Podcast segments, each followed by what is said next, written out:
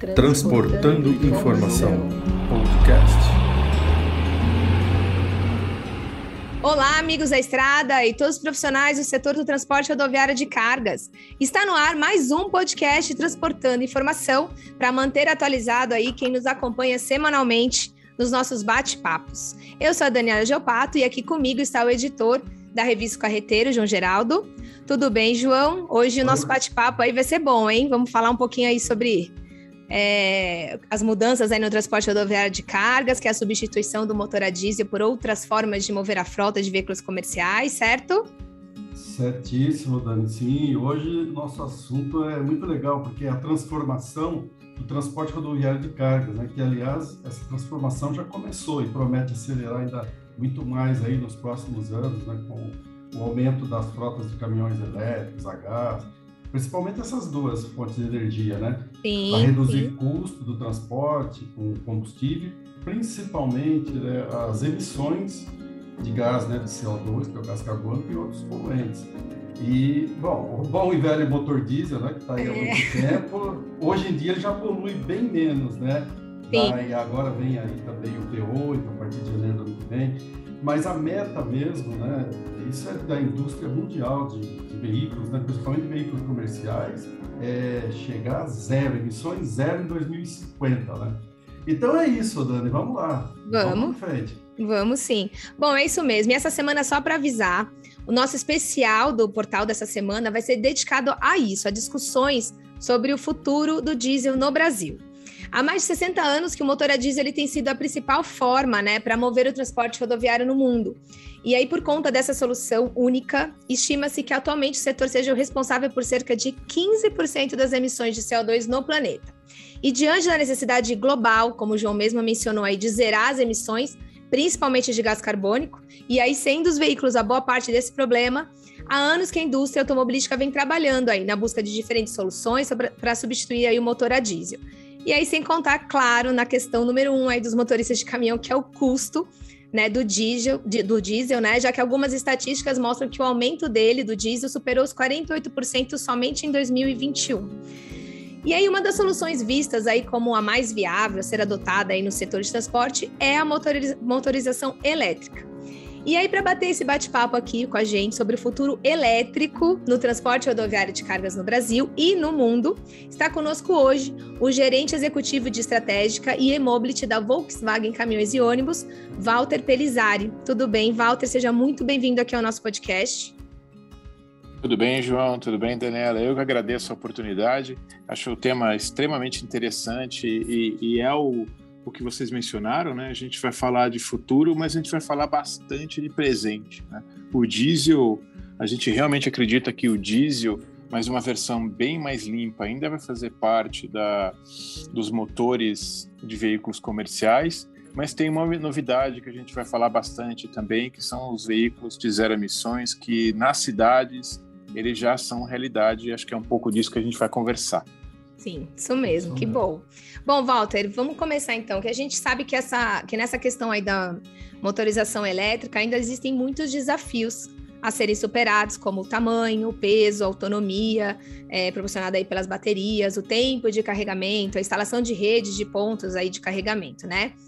Ah, essa jornada ela já está em curso, a gente sabe, não somente em países da Europa, Japão, Estados Unidos, mas também no Brasil, né, onde a gente tem aí o primeiro caminhão elétrico, já se encontra presente nas ruas, nas ruas, né, que é o Volkswagen e-Delivery, né?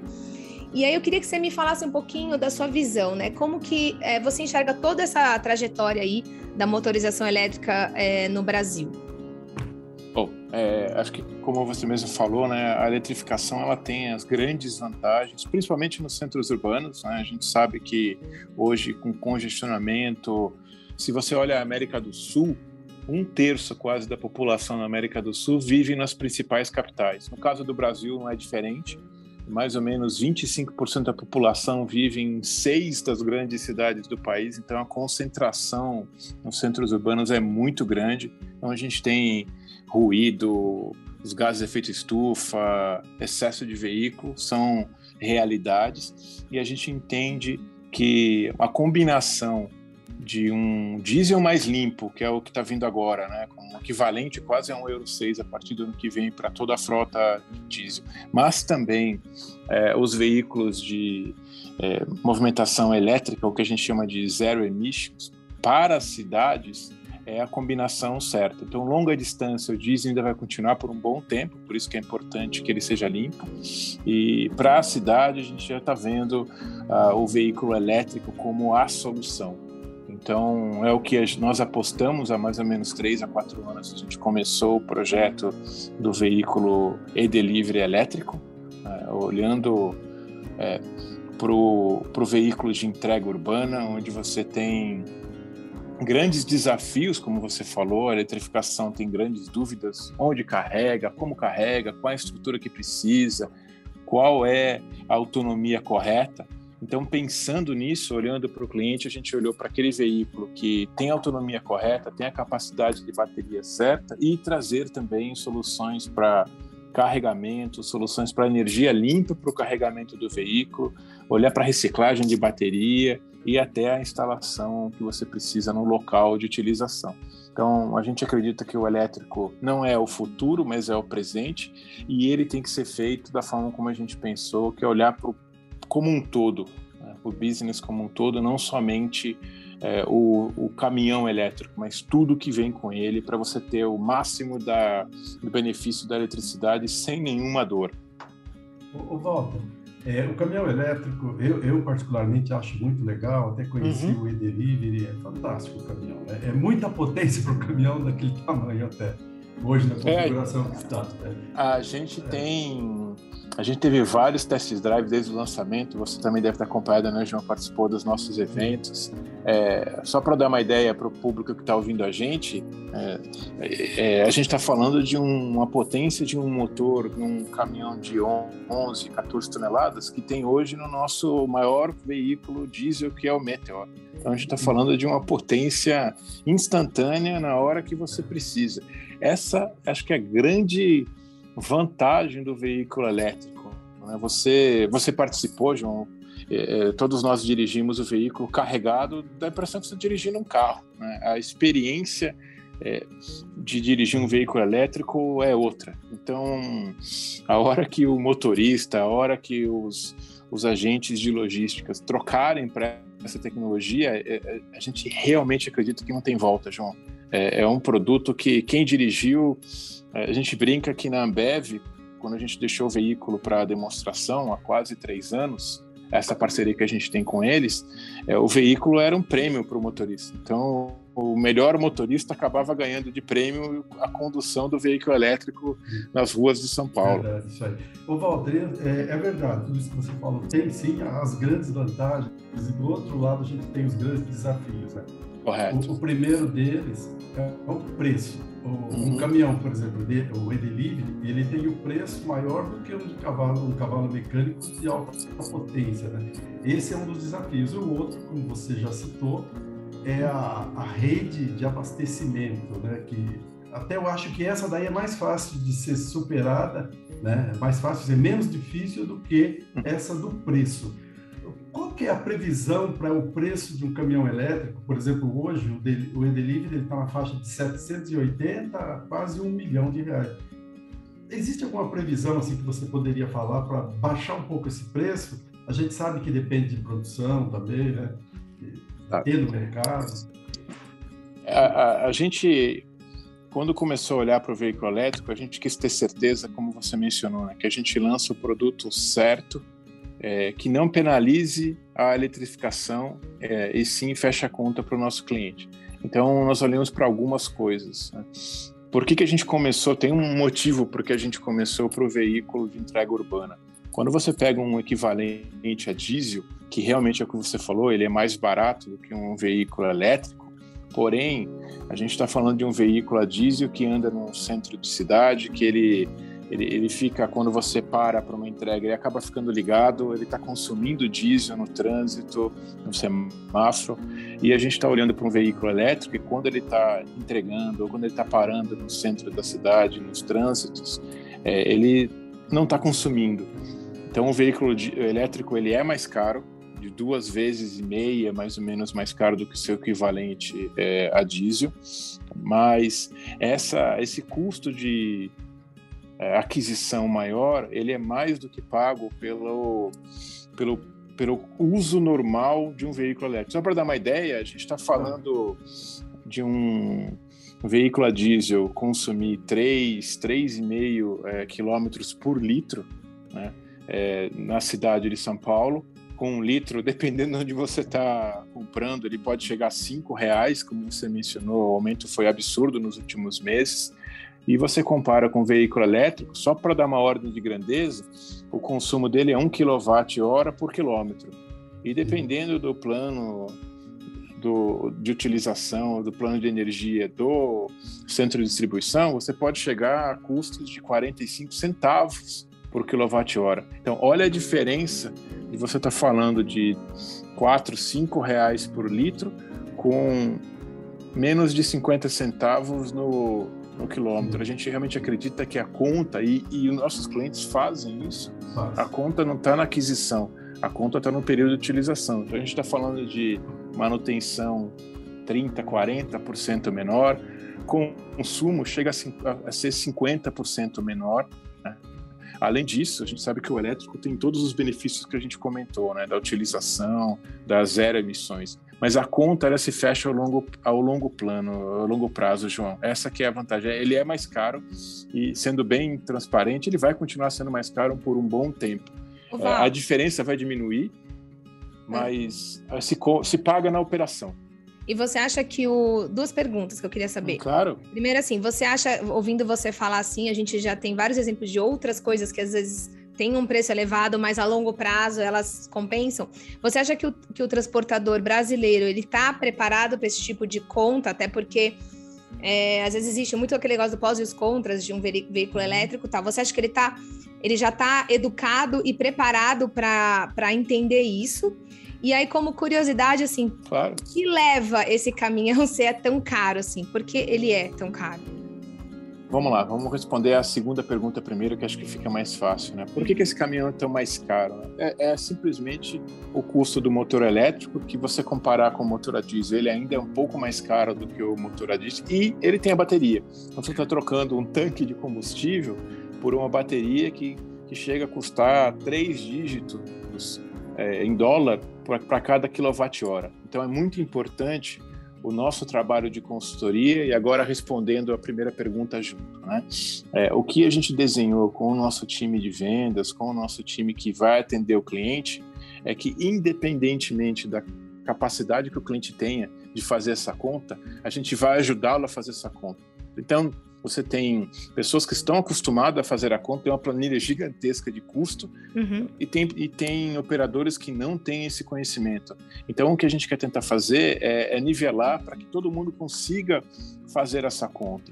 E é, a gente quer ter certeza, junto com o cliente, primeiro, qual é o custo que ele vai ter na infraestrutura para ser o menor possível, qual é o custo que ele vai ter carregando esse veículo. Então é muito importante na nossa conversa saber quanto tempo ele vai ficar parado com esse veículo, quanto tempo o veículo está disponível para se carregar, para que você não compre mais carregadores do que precisa, uhum. qual é o melhor custo de energia para esse nosso cliente, qual é o tempo de operação, como ele pode utilizar mais e, tão importante quanto, como mencionei para você, a bateria é o maior custo dentro do veículo, chega a ser mais ou menos um terço do custo do veículo. Então é muito importante que a gente coloque nesse veículo a bateria necessária para que ele tenha a operação, mas não mais do que a bateria necessária para que ele tenha a operação, justamente uhum. para ajudar essa conta a fechar mais rápido.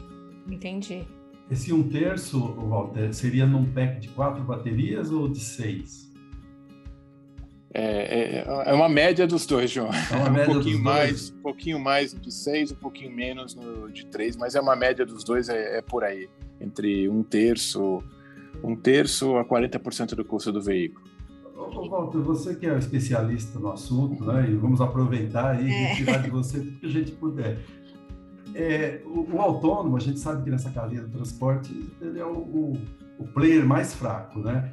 E até já andaram comentando com a gente sobre, na revista, sobre conversão diesel para elétrico, até quando que isso daí é válido, né? E tem uma empresa, inclusive é no ABC, que faz, né? Isso daí, você tem conhecimento, que faz uhum. conversão e diz que é até 30% mais barato comparado a um, a um caminhão que sai de fábrica. Mas esses números ainda, por enquanto, precisam ser muito bem vistos com a lupa. Né? Uhum. Né? Você acha que isso vai funcionar no Brasil? Por exemplo, o, o, sujeito tem um caminhão lá entre 10 a 15 anos e, e vai lá e faz essa.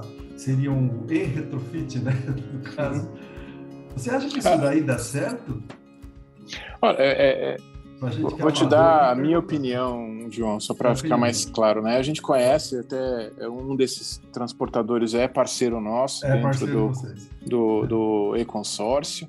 É, a gente entende que é uma forma de você fazer uma conversão quando ainda não existe o modelo saindo de fábrica, mas Sim. eu não enxergo o modelo saindo de fábrica como é, é pior do que a transformação, porque a transformação tem o custo original do produto, depois o custo da transformação. Então ele mostra para mim que você tem a necessidade no mercado, porque senão você não estaria fazendo a transformação, mas a equação economicamente se fecha quando ele sai de fábrica preparado, quando ele sai de fábrica já na configuração final.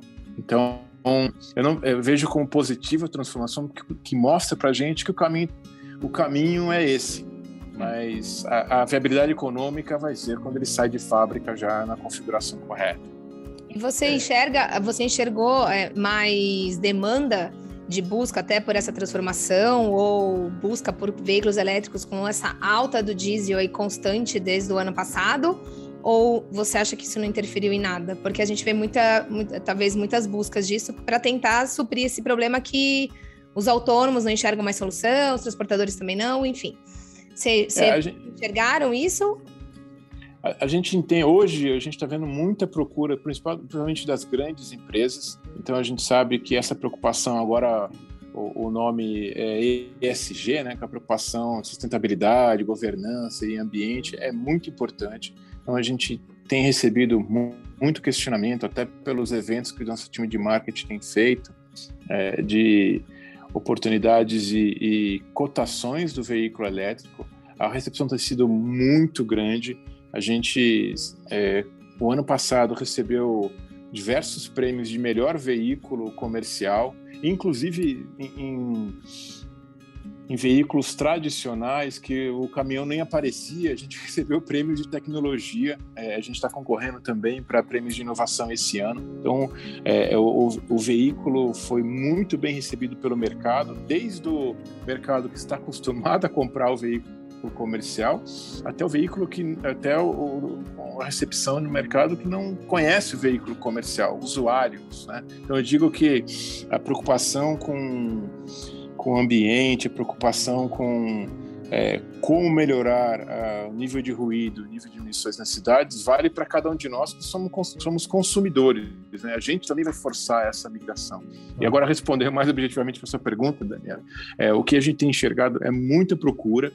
A princípio, o que a gente tem visto é ainda por grandes empresas, a gente entende que o, o, o, cliente autônomo ainda tem uma grande insegurança com o veículo elétrico, justamente pelo custo de aquisição. Então, o nosso trabalho com as nossas concessionárias é para ter certeza que a gente também possa ter uma solução de financiamento, de financiamento de carregador também para esse cliente autônomo. O nosso veículo é o único veículo no mercado que tem Finame. É, a gente participa do Finame de baixo carbono, então o nosso veículo tem Finame, ele é finamizável, como fala o pessoal é, do mercado. Né? Mas a gente entende que existe uma dúvida, justamente, João, pelo como você me comentou, do preço de aquisição do veículo. Mas o nosso trabalho é, é deixar claro nas concessionárias também que vai ter a procura do autônomo, vai ter a procura do independente. Então a gente está atacando nos duas frentes, porque a gente entende que é, é benéfico para os dois ventos. Mas, obviamente, as primeiras 200 unidades, elas foram para grandes empresas. Uhum. Eu acho que isso é natural pelo custo de aquisição e pela pressão é, de acionistas por o transporte sustentável. Olha, eu entendo que no futuro, né, como quando eu era garotinho aí, tinha 5, 6 anos de idade, há muito tempo, só rico comprava televisão. Hoje você tem meia dúzia, cara. Isso aí. Então, Verdade. a tecnologia vai, ela, ela vai se expandindo e vai caindo o custo, né? Agora, tem uma questão, você passou por ela, que, que antes que eu Uhum. esqueça, né, que você passou por isso, daí é Claro. legal falar disso também. É, eu tenho visto o- outras empresas falarem também, né, que, que falta bastante, e a gente sabe, incentivo do governo, né? Por exemplo, o, o caminhão o e-delivery, ele poderia ter algum tipo a mais de incentivo por parte governamental, além do, do financiamento do baixo carbono, né? Claro. E aqui em São Paulo, você deve saber, claro, que acho que foi no ano passado que a Câmara dos Vereadores fez um projeto aí para reduzir PVA de caminhões elétricos, né? De, de- não elétricos, né? Mas acho que de caminhões com zero emissões. Eu não, tô- Correto. não conheço exatamente o projeto, mas eu sei que tem esse projeto. Mas ele não está em vigor ainda, né? Isso daí já seria um impulso, mas teria que ter mais iniciativas assim, não é? Correto, João. E, e se você for olhar no mundo inteiro, é, muito se fala da migração dos veículos elétricos, principalmente na Europa e agora nos Estados Unidos também.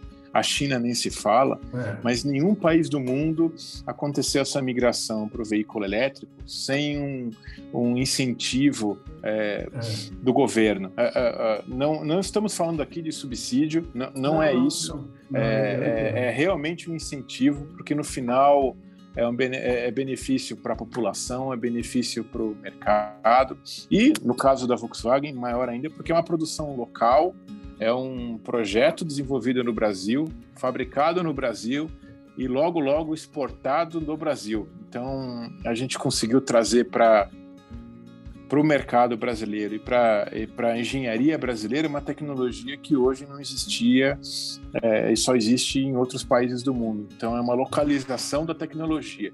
É, a gente enxerga que sim, é, é, é, vamos começar só no custo, como você mencionou. No, no pior caso, João, é, se um veículo elétrico custa duas vezes e meia o veículo a diesel, ele paga duas vezes e meia a quantidade de impostos. Então, um equivalente a diesel é mais ou menos é, um terço, um quarto do valor que o governo recebe de impostos, de, taxas de um veículo elétrico. Só aí já tem um ajuste que você poderia compensar é, naturalmente, porque você continua recebendo a mesma quantidade de impostos, um valor absoluto, só mudaria o valor relativo. Só aí eu já daria uma ajuda significativa, justamente porque é o começo do, Sim. da cadeia. Então, você está começando a escala, a escala ainda não chegou. A gente acredita que vai vir a escala, mas ela não existe ainda. né? Então, só isso já ajudaria. Outras coisas que a gente tem discutido com cidades é a liberação de veículo comercial elétrico para rodar em horários alternativos. né? Então, até ajudar o, o autônomo naquela região, naquele momento, só vai entrar elétrico. Então, você consegue é, ter o trabalho de um elétrico, ter o uso, a utilização do elétrico, fazendo com que ele recupere o investimento inicial, sem prejuízo sonoro para a popula população que está ao redor. Então, respondendo ra rapidamente para você, João, sim, é, a gente precisa que isso aconteça. Nós não esperamos que isso acontecesse para a gente começar o nosso desenvolvimento. Então a gente entende que isso vai vir naturalmente esse incentivo, mas a gente quis sair da discussão houve galinha, então a gente deu o primeiro passo. O primeiro passo foi o nosso investimento. A gente está falando, João, só para você e a Daniela ter uma ideia, Ah, 150 milhões de investimento da Volkswagen só para o veículo e-delivery. Lembrando, no meio de uma pandemia Sim. de dois anos e meio, onde todo mundo teve Parou, problema de né? caixa, e a gente manteve esse investimento. Então, mostra o compromisso nosso com emissões, com um- um- uma sociedade mais limpa é, e também o quanto a gente acredita no veículo elétrico. E a gente tem certeza que o governo vai fazer a sua parte, assim como o BNDES fez a dele. E a gente entende que tudo que vier daqui para frente vai ajudar a equação a fechar mais rápido, João e Daniela. Ah, Não sei se é coincidência, né? Mas se você pegar os números da Europa de caminhões elétricos acima de 16 toneladas vendidos ano passado, né? O número não é tão alto, né? Não chega nem a, pelo que eu fiz levantamento, nem a 400 unidades. Mas o interessante é que você pega assim, onde mais vendeu? Na Suíça. Depois até fez Noruega e terceiro Suécia. Quer Isso. dizer, Então tem a ver, parece, né? Que tem a ver com, com o país mais organizado, inclusive na parte tributária, né? Correto. E, e Correto. se a gente for ver assim, se for verdade isso, nós estamos ferrados. Porque Por isso que a gente demorar. não. É por isso que a gente não quis esperar, João, porque É. a gente entende que a equação tem que fechar antes disso. Mas se você me perguntar, é, existe oportunidade? Existe. A gente precisa até ajudar a indústria brasileira pensando nisso. O, o nível de tecnologia que a gente trouxe para dentro de casa com o e-delivery é algo que nós não tínhamos na engenharia. A nossa engenharia foi desenhada para desenhar, para projetar Sim, um veículo sim. elétrico. Né? Então nós trouxemos conhecimento de software, conhecimentos de equipamentos elétricos que não existiam dentro de casa. Uma, uma curiosidade que eu sempre falo, João e Daniela, é, é a própria planta da Volkswagen teve que ser redesenhada ou repensada, porque se você olha no mundo inteiro, normalmente os veículos elétricos eles têm uma planta dedicada. O nosso desafio, além de todo o desafio do lançamento de um produto inovador, também teve a fabricação desse produto. A gente, a gente teve que nascer com a fábrica produzindo um elétrico e um diesel ao mesmo tempo. Né? Então, até na, na capacidade de produção e na forma de produzir o veículo, foi uma inovação também. Realmente é. O o veículo. Tá. Ô, Walter, né? é, não, eu, eu queria só ver um pouco, você falou toda da sua visão, como você até frisou no comecinho, dessa visão do, no- do presente, né, do que está acontecendo. Eu queria, até para os nossos ouvintes, né, que estão que estão aí até se questionando, né, o que, o que esperar dessa motorização elétrica, como que você enxerga isso daqui a uns anos? Como até o mesmo João disse, né, é, às vezes é caro, aquela coisa toda, mas daqui a pouco isso começa a ser mais, mais fácil de, de, de ter, né? Como que você enxerga essa, essa motorização daqui a alguns anos? A gente sabe que, que é uma coisa recente, mas Claro. né, como é que você enxerga a sua visão pela sua experiência? Então, o que a gente tem, o que a gente enxerga ela, é que não, não vai ter uma solução. tá? Quando você olha para transporte é, comercial, a gente vai ter o diesel vai continuar existindo por um bom tempo. Ainda é a melhor solução para transportes a longa distância. A gente conhece a topografia, a geografia das nossas estradas. Né? Quem está nos ouvindo sabe a dificuldade que é, é dirigir no nosso país. A gente entende que para longas distâncias o diesel ainda é a melhor solução. O que nós estamos fazendo no caso do diesel é ser um diesel mais limpo, como a gente conversou lá no começo da conversa. É, é um diesel que já está, a partir do ano que vem, a par com as emissões na Europa. É, e a gente entende, no caso do, do transporte urbano e transporte de passageiros urbanos, a eletrificação veio para ficar ainda é um mix baixo, a gente está vendo unidades ainda de centenas, mas a gente tem certeza que nos próximos três, quatro anos essa, essa equação vai fechar. Por uma combinação de duas coisas, né? a combinação de a escala que a gente está trazendo com um novo produto, é, o avanço da tecnologia é muito importante é, que a gente tenha a tecnologia certa hoje, mas também tem os parceiros certos para ter a tecnologia lá na frente. A bateria tem evoluído muito, a tecnologia de motores elétricos tem evoluído muito, por isso que a gente se juntou com parceiros como a CATL, maior produtor de baterias de lítio do mundo, a Moura, no caso da montagem no Brasil, a própria VEG, que é uma fábrica, é uma multinacional fabricante de motores elétricos, porque a gente quer ter certeza que a gente lança a melhor tecnologia hoje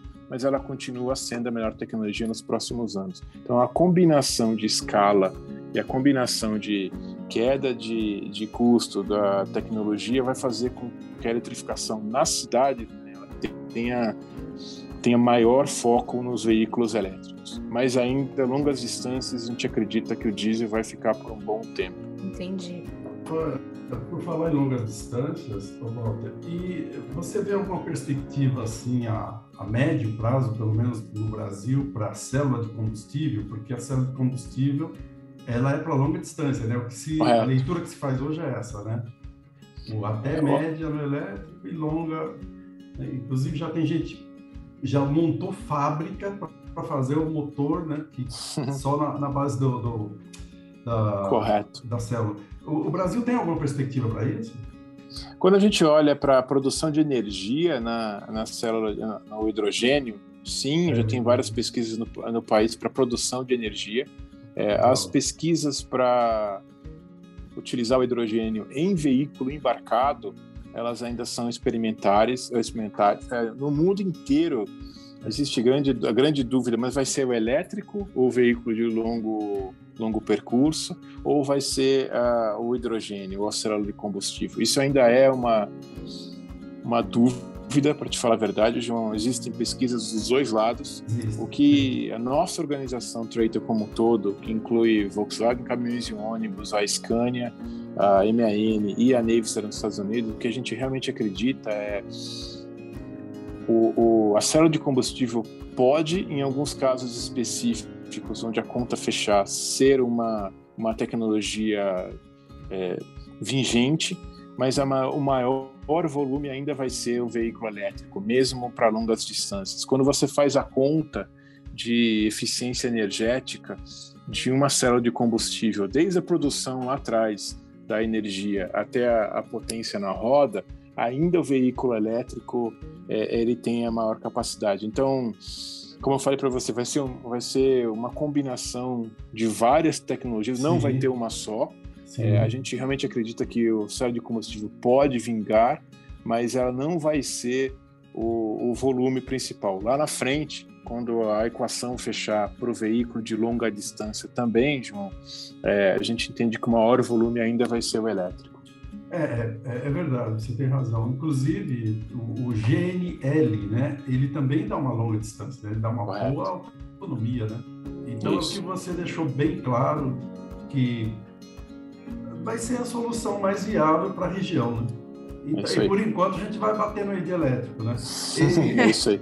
Para finalizar, e, Walter, você acha que vai ficar ainda por muito tempo aí, o, o motorista ainda vai falar muito aí de diesel na veia? Porque nós estamos é. falando de todas as tecnologias que estão vindo por aí uhum. e já tem fabricante, eu acho que até a Trayton também está nessa lista, e todo mundo até 2030, pelo menos a metade né, do, do, do, que se produzir vai ser com emissões bem abaixo do que é hoje, né?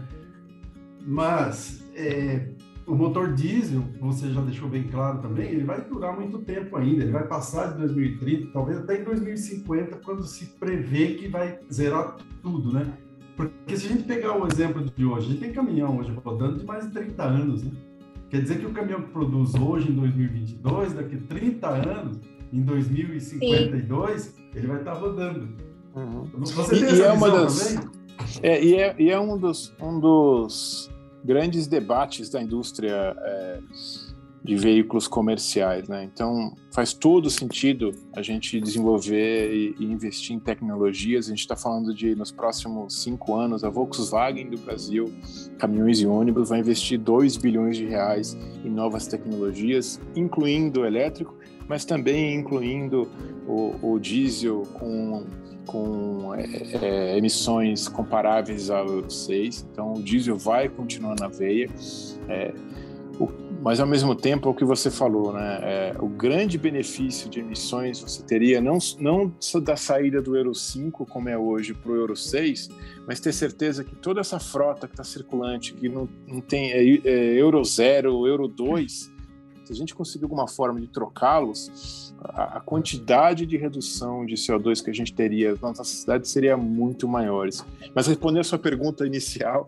é, sim, o diesel vai continuar na veia por muito tempo, um diesel bem mais limpo, é, um, um, um diesel mais eficiente, mas ainda assim diesel. Mas eu diria, já provocando aqui, puxando a sardinha para o nosso delivery, que nas cidades é, vai existir o diesel, mas também vai existir o elétrico em bem mais volume. É isso que a gente acredita. Que, que a gente espera também, né? Porque a gente ficou esse tempo todo o transporte é, dependendo só de uma fonte, né? Eu acho que o ideal é isso mesmo, né? Que você tenha várias é, opções, várias tecnologias de acordo com a sua demanda, de acordo com, com a sua rota. Eu acho que é mais é, fica mais otimizado, né? E mais Correto. eficiente também. Outras... É, vai ser o uso, vai ser a utilização, olhar para entregas urbanas, vai ter uma solução que a gente acredita que é o diesel, uhum. mas a gente também tem que lembrar, eh, perdão, tem que é o elétrico, uhum. a gente acredita que o diesel, não, não, ninguém bate o diesel ainda com relação à infraestrutura, em qualquer lugar do país você acha um posto diesel. Sim. Então essa é a grande vantagem do veículo diesel. Então, como a gente faz para que seja um diesel mais limpo é o nosso desafio dentro da Volkswagen. É, como acelerar a implementação da eletrificação onde fizer sentido para o cliente, né, porque é aí que está o grande benefício. Uso, aplicação, disponibilidade, essas são as três variáveis que vão fazer uh, a, a, solução para cada caso. Ah, bacana. Ah, Walter, tem mais perguntas, João? Só uma para finalizar aqui, claro. eu, eu, vou fazer uma provocação. eu sei que se ele responder, eu vou puxar a orelha dele lá dentro da box. Eita. Mas a gente pode esperar aí um E-Constellation? Eu acho que a gente pode, para não ter a orelha puxada aqui, João, o que a gente pode esperar é mais volumes do E-Delivery 11, 14 toneladas e esse, e esse E-Delivery 11, 14 toneladas falando espanhol. Isso eu posso garantir para você que a gente vai esperar logo, logo. Ah, mas isso a gente já sabia. Que... é. É, mas o, o, o Cortez falou no final do ano, aquele bate-papo que ele faz com a gente, ele falou que ia investir em, em outras categorias, né, é. outros segmentos, né? Que é lógico que a Volta não ia investir tanto para ficar parada. Ah, né? É isso. E, e João, acho que a gente... Bem a gente não pode deixar de, de reconhecer o, o, o, que é isso. Né? A gente está é. falando de projetar um veículo elétrico no Brasil, sendo dentro da próprio grupo é o primeiro veículo elétrico é, em, em volume de produção. Né? É, é absurdo. Isso no Brasil, desenhado por brasileiros e como você mesmo já sabe, que não é segredo, logo logo exportado do Brasil, da fábrica de Resende. Então, eu entendo a sua vontade de querer saber qual é o próximo passo, mas ao mesmo tempo acho que é algo que a gente não pode deixar de reconhecer que é um esforço muito grande o que a gente conseguiu fazer até agora e tenho certeza que vem mais pela frente. Eu não é. posso te dizer o que vem, mas eu posso te garantir que vem mais pela frente. É isso que a é. gente pode conversar hoje, João. Olha, e o, o e-delivery já foi um, um, passo imenso que a Volkswagen deu, saiu na frente e o produto é excelente mesmo. Isso daí eu dou meu aval. Muito bom. Muito ah. bem, agradeço. Ah, Walter, obrigada aí pela sua contribuição aí com a nossa semana especial aí sobre o futuro do diesel. Acho que foi bem, bem esclarecedor aí. Quer fazer mais algum complemento de alguma coisa que de repente faltou aí? É, isso aí mesmo. Acho que era só agradecer a oportunidade ter certeza que as pessoas que estão nos ouvindo é, entendam o, e, e, vejam o quanto que a Volkswagen é, investe no Brasil, investe no transporte comercial, que apesar de tudo que todos nós sofremos nos últimos dois anos da pandemia, que ainda não acabou, uhum. a, a gente manteve todos os nossos investimentos, então a gente realmente acredita no Brasil, acredita no caminhoneiro no dia a dia. A gente está aqui para ajudá-los e agora a gente tem uma versão a mais de opção para você escolher. Acho que essa aqui é a mensagem. Ah, legal, Walter. Então, mais uma vez aí, obrigada. Obrigada também, João. Ah, eu também quero agradecer de minha parte a boa vontade do, do Walter e ele foi muito competente para falar do, uhum. Caminhão elétrico e do que pode vir também sem ser elétrico para substituir o diesel. Muito ah. obrigado, Walter. Obrigado a vocês, obrigado pela oportunidade. Um abraço a todos. Bacana. E para vocês aí que escutaram o nosso podcast, que gostou do nosso conteúdo, compartilhe aí com os amigos. O podcast fica gravado, tem todas as nossas plataformas digitais. E se você tiver alguma dúvida, a gente deixou uma caixinha de perguntas lá no Instagram da Carreteiro. Aí corre lá, faz a pergunta que a gente tenta responder depois. Então, obrigada a todos. Tchau, tchau. Até, a próximo, até o próximo podcast.